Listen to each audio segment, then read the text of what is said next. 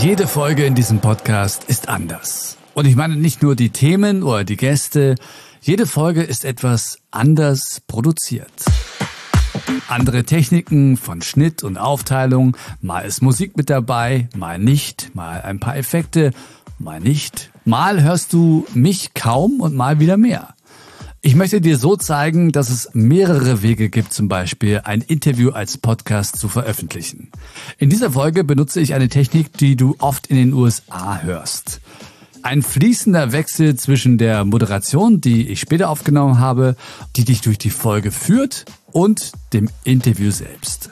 Hör einfach mal hin. Lass es auf dich wirken und entscheide für dich, ob diese Methode dir eher gefällt oder eine andere aus den letzten Folgen.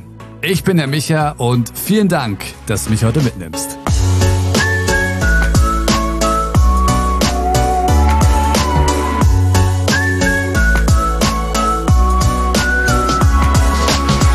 Es ist halt einfach, steht und fällt mit Wahrnehmung, ne? Einfach, das ist ganz klar. Es gibt Leute, die nehmen absolut gar nichts wahr, ne? So bewusst. Ja. Also es ist echt der Wahnsinn. Die leben Reflexion. halt so einfach. Selbstreflexion. ja, genau so. Und äh, mhm. manchmal dauert es Jahre, äh, wo es bei mir dann sagt, klick, ach, das war das damals.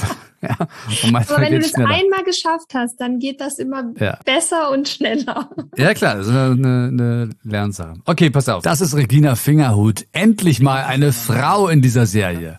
Das erste Mal bin ich auf sie aufmerksam geworden, als sie zu Gast war in einem Instagram-Livestream über Storytelling. Ich bin Rhetoriktrainerin. Also ich mache das jetzt schon seit zwei Jahren fast. Im Oktober sind es zwei Jahre. Davor habe ich sehr lange im Marketing gearbeitet. Aber Rhetorik, Storytelling, wie präsentiere ich mich, wie wirke ich vor der Kamera, wie erkläre ich komplizierte technische Inhalte so einfach, dass es andere schnell verstehen, das hat mich halt in meiner Zeit im Marketing schon sehr beschäftigt. Das war immer mein Thema. Und ähm, ich habe da eben sehr eng auch mit unseren Führungskräften, mit unserem Vertrieb, unseren Ingenieuren zusammengearbeitet und die dabei unterstützt, ihre Inhalte gut präsentieren zu können. Und ich liebe einfach dieses Thema. Ich mag es einfach, Leute dabei zu unterstützen, ihre Inhalte, egal was es ist, schön aufzubereiten und spannend erzählen zu können. Denn das können so viele leider nicht. Das ist Storytelling. Und darum geht es heute das intensiv. Warum Storytelling so wichtig ist für Podcaster. Damit machst du dich jetzt selbstständig. ja, und seit zwei Jahren bin ich jetzt mit dabei. Mit deinem Wissen aus deinem Gebiet, wenn du jetzt so Podcasts hörst, was fällt dir da so auf? Einfach mal so spontan. Aber was ist dir bisher so aufgefallen?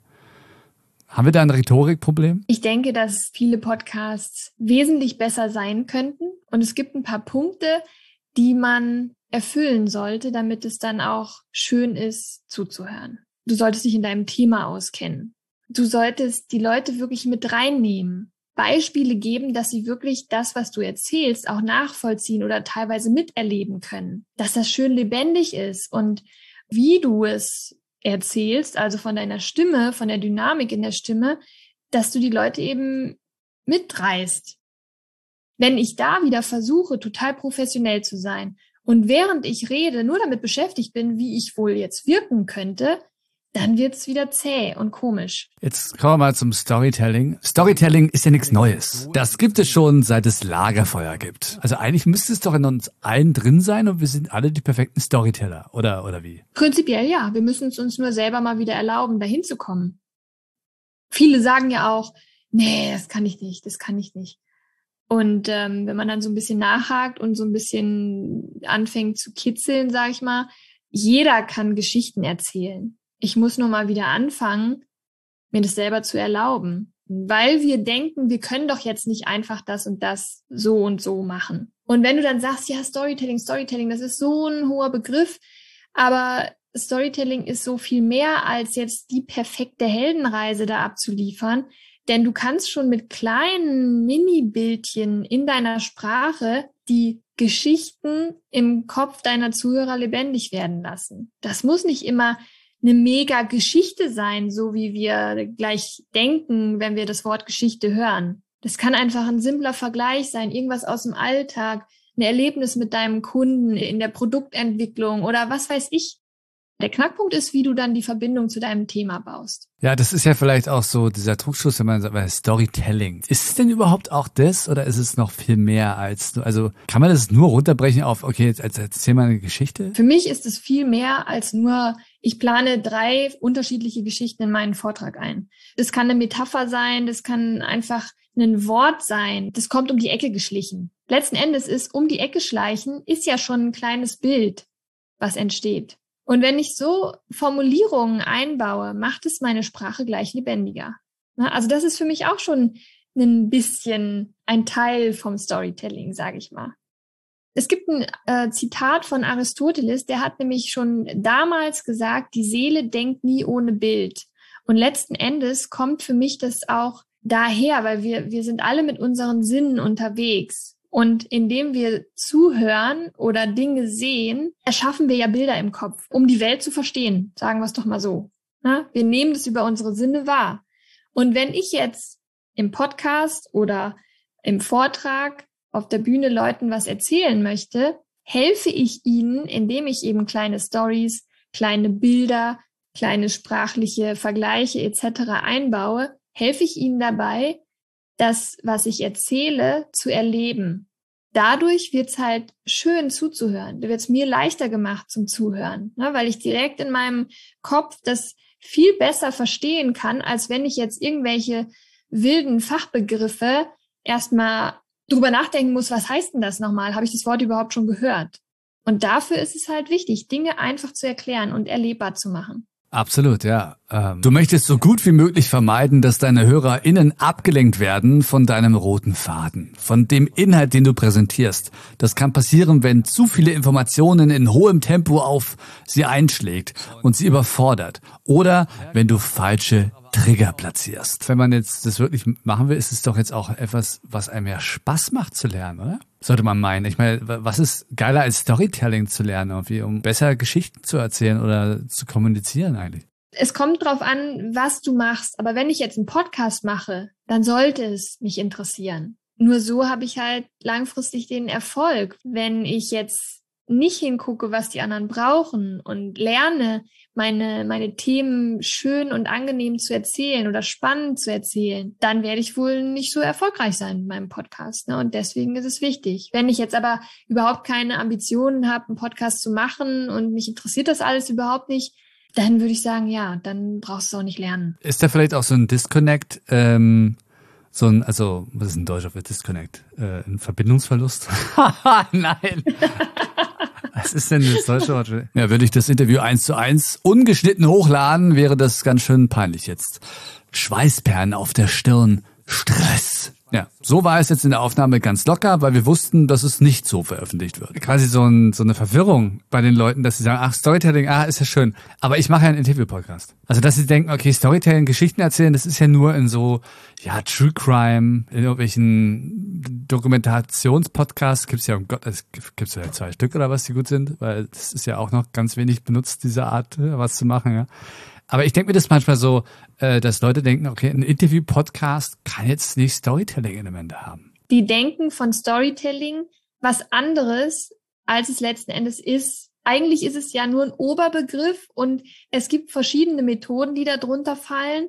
Storytelling ist für mich auch im Kleinen Bilder in meine Sprache zu bringen, um es jetzt mal in einem Satz zu sagen. Und es kann einfach nur ein kleiner Vergleich sein. Es kann aber auch eine richtige Geschichte sein, die ich irgendwo gehört habe. Oder es kann ein Erlebnis sein, ein Beispiel aus meinem Geschäftsalltag. Ich habe das auch in meinen Firmentrainings mit den größeren Gruppen. Da sind dann öfters einige, die dann sagen, ja, Regina, aber ich kann doch nicht in meiner Präsentation einfach eine Geschichte erzählen, ne, um dann überzuleiten oder, oder mit einer Geschichte einsteigen, wenn ich doch eigentlich mich erstmal vorstellen soll, dann noch in zehn Minuten die Firma vorstellen soll. Wer sagt denn, dass du das nicht kannst? Wer hat denn das bestimmt, dass diese gewisse Form immer dieselbe ist? Es ist ja wirklich lustig, egal welches Jahr du nimmst, ja, also so hier und da hat sich das vielleicht ein bisschen verändert, aber das ist jetzt die Tagesschau, ja. Da kann ein neuer Moderator kommen, es klingt immer gleich. Und das nehmen die ja auch bei der Tagesschau als recht natürlich als Qualitätsmerkmal, dass es äh, überhaupt nichts mehr, nicht mehr zeitgemäß ist, äh, ist eine andere Frage, ne? Und wie, wie entsteht das? Oder warum kann, also kann man da nicht irgendwie sagen, ey, pass auf, hier ist eine Version, klingt ein bisschen anders, versuch's doch mal, oder? Wie entsteht das, dass wir oder dass so viele Leute denken, ich muss das jetzt so und so und so machen, ansonsten ist das keine gute Präsentation oder kein guter Vortrag. Ich denke mal, Tagesschau ist eben ein bestimmtes Format, jetzt als Beispiel. Einer hat angefangen, das so zu machen, das hat gut funktioniert und dann zieht sich das sofort. Das heißt aber nicht, dass es immer so bleiben soll. Nur wenn dann so eine Gewohnheit erstmal entstanden ist, erwarten jetzt zum Beispiel bei einer Tagesschau die Leute bis zum gewissen Grad es auch so. Dafür ist es vielleicht okay, weil da möchte ich ja nur ein paar Infos auf den Punkt gebracht bekommen. Wenn ich jetzt aber Leute bewegen will und Leute mitreißen will, sollte ich mich hüten, den Vortragsstil aus der Tagesschau zu imitieren, sondern mir überlegen, wie schaffe ich denn das? Und da eben unbedingt darauf achten, nicht das zu tun, was ich denke, so muss das jetzt sein. Gerade im Business-Kontext ist es auch oft so, PowerPoint. Irgendwie haben viele so dieses Denken, ich muss das jetzt so machen, wenn ich professionell wirken will. Nee, wer sagt das? Ne, da sind wir wieder bei der Frage. Für bestimmte Bereiche gibt's mit Sicherheit Formate und, und Grenzen, in denen ich mich bewegen sollte. Aber selbst bei einer Business-Präsentation kann ich nochmal ordentlich Schwung in die Hütte bringen. Dass es eben nicht steif wirkt. Was machst du, wenn jetzt jemand zu dir sagt, pass auf, das machen doch alle so. Wie soll ich das denn sonst machen? Oder ich muss jetzt eine PowerPoint machen, weil mein Chef sagt, ich will jetzt eine PowerPoint. Also das muss jetzt sein. Da mal rauszubrechen. Was ist denn da dein Rat? Also es spricht ja nichts dagegen, eine PowerPoint zu machen. Die Frage ist halt, wie du sie einsetzt. Und wichtig ist erstmal, ja, die Leute dazu zu bringen, dass sie wieder Vertrauen in ihre eigenen Fähigkeiten haben. Die können ja bestimmte Vorgaben erfüllen. Ne? Es soll eine PowerPoint sein, aber PowerPoint heißt nicht, wie so viele Leute denken, 30 Folien voll mit Text, jede Folie sieht aus wie die andere und letzten Endes lese ich als Vortragender alles nur vor, was da steht. Das ist das, was viele denken, ne, wie eine PowerPoint sein sollte. Aber du kannst ja ein paar Folien machen, die dein Thema unterstützen. Aber das, was du erzählst, sollte das sein, was du wirklich erzählst zu dem Thema frei. Ne? Nicht das Vorlesen. Auch der Text auf der Folie, ganz kurz und knapp. Das unterstützt dich nur. Ich sage immer, die Folien, wenn ihr eine PowerPoint habt, sollen das, was du sagst, unterstreichen. Sie unterstützen die Leute beim Zuhören. Aber das soll nicht das sein, was sie letzten Endes alles lesen. Und mein Tipp ist immer, weil es dann heißt, ja, aber ich schicke ja die Präsentation dann auch den Leuten später zu, damit die dann, die, die nicht da waren oder dass sie für später nochmal reingucken können, ja, dann speichern ein zweites Dokument ab. Eins ist deine Präsentation fürs Präsentieren, große Bilder, maximal ein Wort, maximal ein Satz.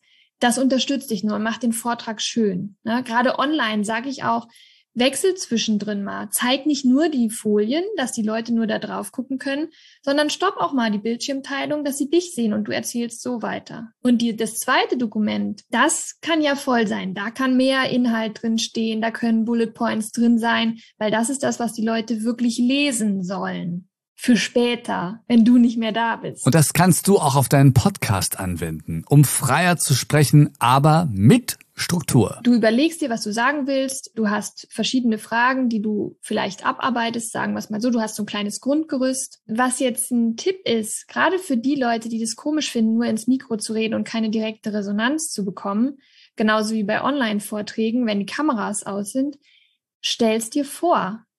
Weil auch bei der Vorbereitung immer aus der Perspektive deines Publikums vorzubereiten. Und genau das Gleiche, wenn du es dann erzählst. Das sind auch immer Tipps. Jetzt, wir haben hier ein Interview, ne? Das hilft natürlich. Aber dann stell dir eben einen Interviewpartner vor, weil der hilft dir, die richtigen Fragen zu finden, zu überlegen, wo sollte ich noch mal ein bisschen nachbessern, wo sollte ich noch ein bisschen mehr Input zu geben. Ne? Also dieses, selbst überlegen, wie könnte das jetzt ankommen und wie würde es mir gefallen, wenn ich es hören würde. So dieses Thema Selbstreflexion wieder. Ne? Das ist total wichtig. Erstens machst du es dir leichter, auch vom Erzählen her und schon von der Vorbereitung her, dass, dass du dann auch wirklich da Fragen beantwortet hast und einen gehaltvollen Inhalt zustande bringst, als wenn du jetzt das eben nicht so angehst und es dir dann schwer fällt, weil du denkst, ah ja, jetzt sitze ich hier, mir hört jetzt gar keiner zu, ich weiß gar nicht, wie kommt es jetzt an. Es sind alles Sachen, die du erstmal außen vor lässt. Und wenn das Feedback so wichtig ist, Dann probier es eben, erzähl einem Bekannten oder einem Freund mal ganz kurz einen Ausschnitt daraus und frag, wie findest du das? Brauchst du da noch was? Desto besser kannst du es dann auch wieder vorbereiten oder noch weiter vorbereiten, bevor du dann wirklich die finale Aufnahme machst. Wie kann ich mir da selbst helfen, solche Sachen zu erkennen, dass es irgendwie besser analysieren kann selber? Ein Tipp für jetzt, sagen wir mal, Podcast-Folgen ist, dass du es dir natürlich selber mal anhörst und wirklich drauf achtest, wie hört sich das jetzt an? Sag ich, verwende ich zum Beispiel ganz viele Füllwörter oder spreche ich flüssig? Spreche ich so, wie ich mich jetzt mit, mit einem Freund unterhalten würde? Dass das wirklich locker ist und nicht so auswendig gelernt klingt oder hinterher noch abgelesen ist oder solche Sachen. Und dieses zu reflektieren, benutze ich Füllwörter, habe ich irgendwas, was meine Nervosität nach außen spiegelt drin, wenn ich jetzt selber total überzeugt bin, es gibt natürlich auch die, die denken, sie machen es total super, ne? Und das ist eigentlich nur öde, nicht so gut, dann äh, frag doch einfach mal wen anders. Wie findest du das jetzt? So dieses aktive Feedback einholen. Am besten auch entweder von Freunden, wo du weißt, die sind wirklich ehrlich zu dir, weil es bringt dir ja nichts, wenn die Leute sagen, ach super und eigentlich ist es doof. Oder einfach auch mal von Unbekannten. Über Social Media. Hier ein Ausschnitt, schick mir gerne mal Feedback per, per DM oder so. Ja, das also genau, also man muss natürlich auch offen sein, logischerweise, ne? Für, weil oftmals, ja. oftmals fragt man ja nach Feedback und man möchte eigentlich nur äh, äh positiv. Ja, das ist gut. ja. ja. aber es bringt einen nicht weiter. Ja, natürlich, das bringt einen nicht weiter. Offen sein für Feedback. Sich selbst mal rausnehmen aus der Sache. Das fällt uns deswegen so schwer, weil wir damit Herzblut an der Sache sind. Es ist also persönlich, natürlich. Aber umso wichtiger ist es doch, Feedback zu bekommen von jemandem, der nicht diese emotionale Bindung hat. Irgendwann muss ich doch mal selbst auch für mich das Gefühl finden, ich finde es toll. Und auch wenn jetzt die Person es nicht toll findet, ich finde es toll und ich mache es jetzt trotzdem, weil jemand anders findet es wahrscheinlich toll. Also die eigene Intuition muss ja dann trotzdem irgendwann auch mal ins Spiel kommen, ne? oder? Wenn es sich für dich gut anfühlt, dann ist das auch erstmal schon gut. Aber selber eben sich zu fragen, fühlt sich's wirklich gut an oder ist da irgendwas komisch? Für viele ist es halt schwierig, erstmal die eigene Stimme zu hören, auch so die Art und Weise, wie man spricht, weil man sich ja innerlich ganz anders wahrnimmt, als wenn man es jetzt von außen hört. Aber trotzdem weiß ich ja, ob ich natürlich klinge oder irgendwie aufgesetzt. Ich muss jetzt auch keine 50 Leute nach Feedback fragen, weil die Meinungen sind da einfach unterschiedlich und dann kriegt man hinterher 1000 Kommentare, die einen total verwirren und äh, einen erstarren lassen, sodass man gar nichts mehr aufnehmen will. Ne? Das ist natürlich nicht das Ziel. Aber es kommt auch darauf an, wie du jetzt fragst. Frag einfach drei Leute und dann sag einfach, hier ist meine Podcast-Folge.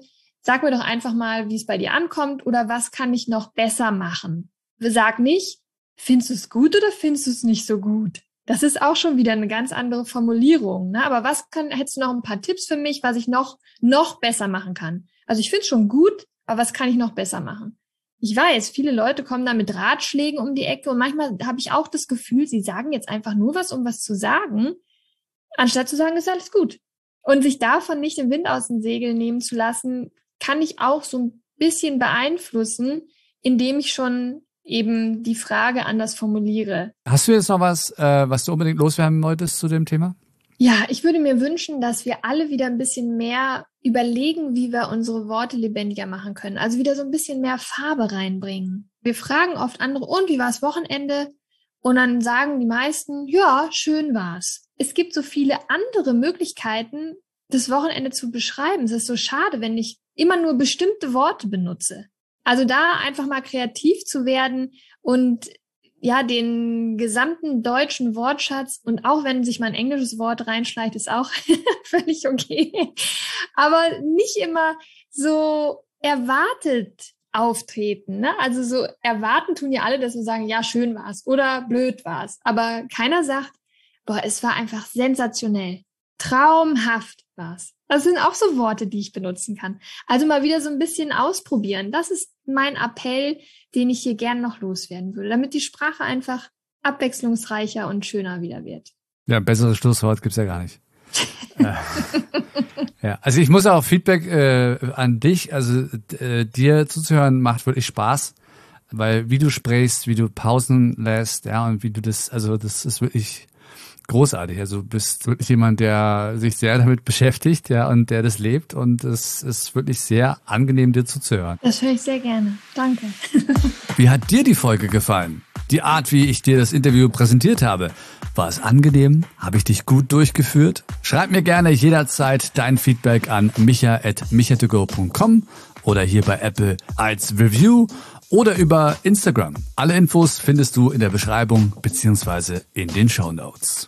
Ja, und wenn du deinen Podcast weiter optimieren willst oder einen Podcast starten möchtest, entweder als Selbstständiger, als Privatperson oder als Unternehmen, Podcast 360 ist deine Full-Service-Agentur für Beratung, Konzeption, Produktion und Forschung. Findest du ganz einfach unter podcast360.de die 360 als Zahl, aber auch hier findest du den Link in der Beschreibung. Nächste Woche Mittwoch hörst du hier Mario Schmidt. Er ist Entertainer und Eventmoderator.